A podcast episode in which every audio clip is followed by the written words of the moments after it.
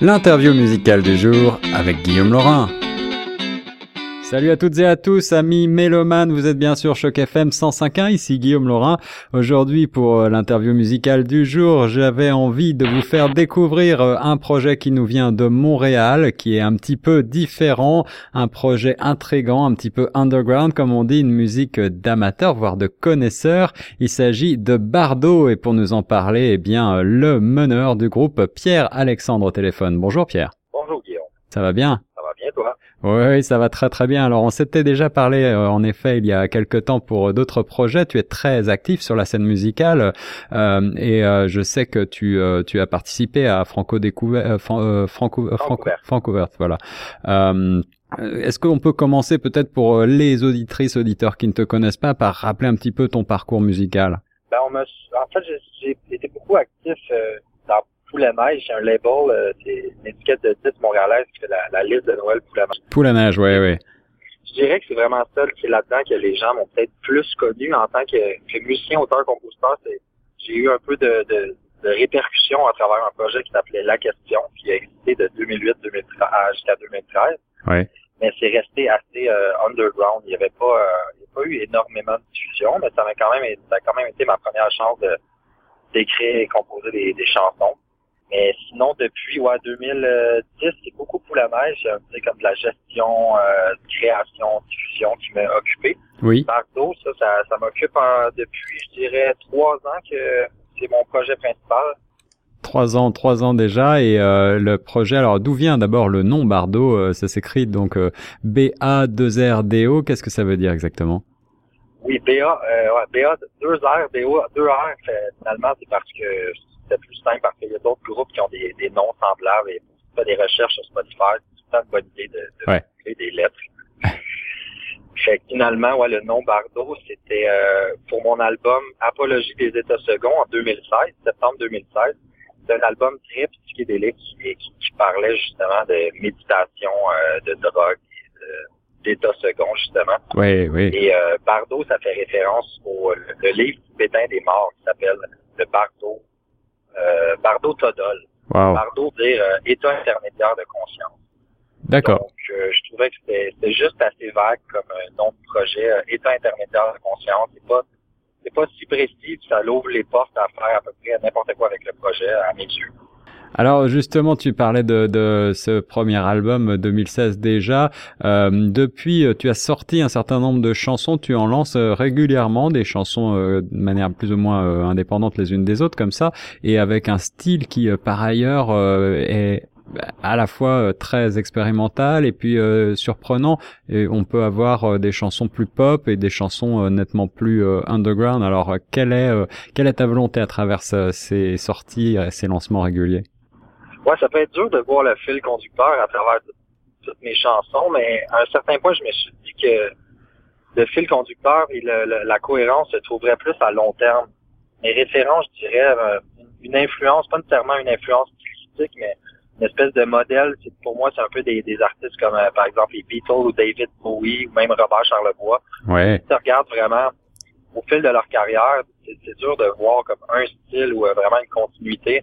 C'est plus dans peut-être dans peut-être un style d'écriture, de composition dans les thèmes abordés, ça, ça se rejoint en, après quelques années, mais c'est sûr que à travers les chansons individuellement, c'est très différent. C'est vrai, c'est vrai. Pour moi, c'était juste plus pertinent de, de, tout garder ça dans le même projet plutôt que, que de faire des projets différents pour toutes mes, mes, mes ambitions différentes parce que des fois, je, je vais écrire des chansons qui vont être plus pop, après ça, ça va être plus folk. Parfois, j'ai j'ai plus envie d'expérimenter, faire des, des, chansons longues, un peu plus méditatives. Ouais, ouais. J'aurais pu faire plein de projets différents, mais pour moi, ça m'apparaissait plus intéressant, même même si c'est un peu incohérent de garder ça sous le nom Bardo. Et donc, euh, bah, je comprends que c'est une exploration sonore, une expérimentation aussi. Euh, on retrouve des sonorités assez rock. Est-ce que tu, tu te retrouves dans un qualificatif euh, de, de prog rock ou alors plutôt de psyché rock? Comment est-ce que tu te définirais? Je, je pense que le terme qui définit bien ça, même si c'est un peu vague, c'est folk alternatif, peut-être, je dirais, ou pop alternatif, parce que c'est pas toujours rock et c'est pas nécessairement toujours folk, c'est pas nécessairement prog, comme la dernière chanson, Minuit et quart, c'est très pop, ça a beaucoup de références un peu euh, années 60, années 70, Van Morrison, George Harrison. Ouais, ouais. Tandis que l'autre chanson d'avant, c'est un peu euh, folk psychédélique, euh, assez euh, étrange. Les, les prochaines qu'on va sortir, il va y avoir des chansons plus euh, très modernes, un peu post-rock, des fois un peu progressives. Hmm. Fait que je pense que le terme alternatif résume bien tout ça. Alors tu as cité un certain nombre d'influences, les Beatles, Bowie, Charles Bois aussi. C'est vrai que Charles Bois a une longue carrière assez prolifique et, très variée. Euh, Est-ce que tu as d'autres influences qui t'ont marqué, qui ont marqué ton parcours, des gens à qui tu penses lorsque tu euh, écris?